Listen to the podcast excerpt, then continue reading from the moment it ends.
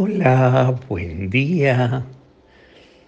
Recuerdo que un amigo en el día de su cumpleaños se levantaba temprano y iba a la casa de la madre y le decía, buen día mamá, feliz día, gracias por la vida que me has concedido.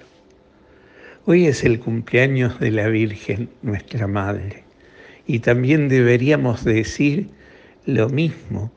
Eh, que decía este amigo a su madre. Gracias, Madre, por la vida que nos has concedido. Ciertamente, porque al dar a luz a su Hijo Jesús, nos devolvió a todos nosotros la vida, la gran vida, la vida de la gracia, la vida de encuentro con Dios, el poder encontrarnos con Él. Gracias, Madre, por ser puente entre Dios y los hombres, medianera entre Dios y los hombres, porque en tu sí y en tu, en tu dar a luz nos diste a tu Hijo Jesús y pudimos conocerle el rostro de Dios.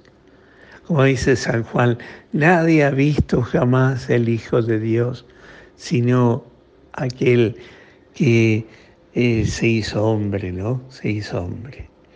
Y esto es lo que celebramos hoy, la fiesta de la Navidad de María.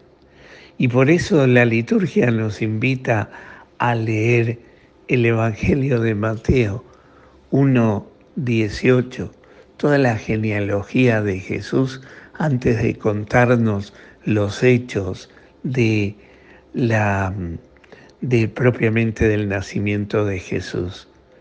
¿Y por qué hace esto? Los teólogos dicen para mostrarnos el Hijo de David, el cumplimiento de la promesa del Antiguo Testamento, para mostrarnos en el fondo que María no era un lobo aislado, no era alguien del momento, una tabla de salvación de Dios, sino que fue toda una historia planificada desde toda la eternidad soñó el Padre en ese momento. Y justamente fue María la que dijo que sí al Señor.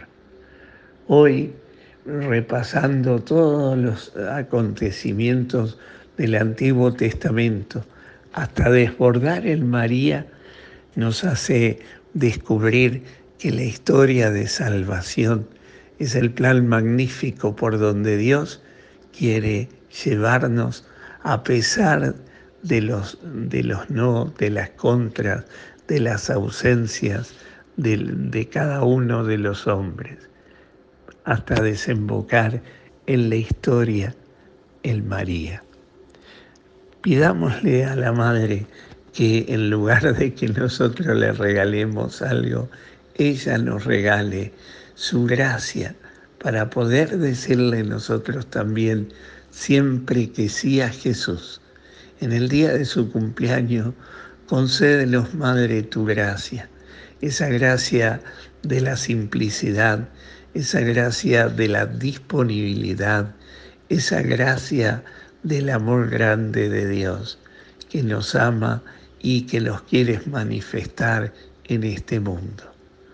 Que el Señor hoy te conceda un maravilloso día lleno de la gracia de María y te conceda su bendición, el que es Padre, Hijo y Espíritu Santo.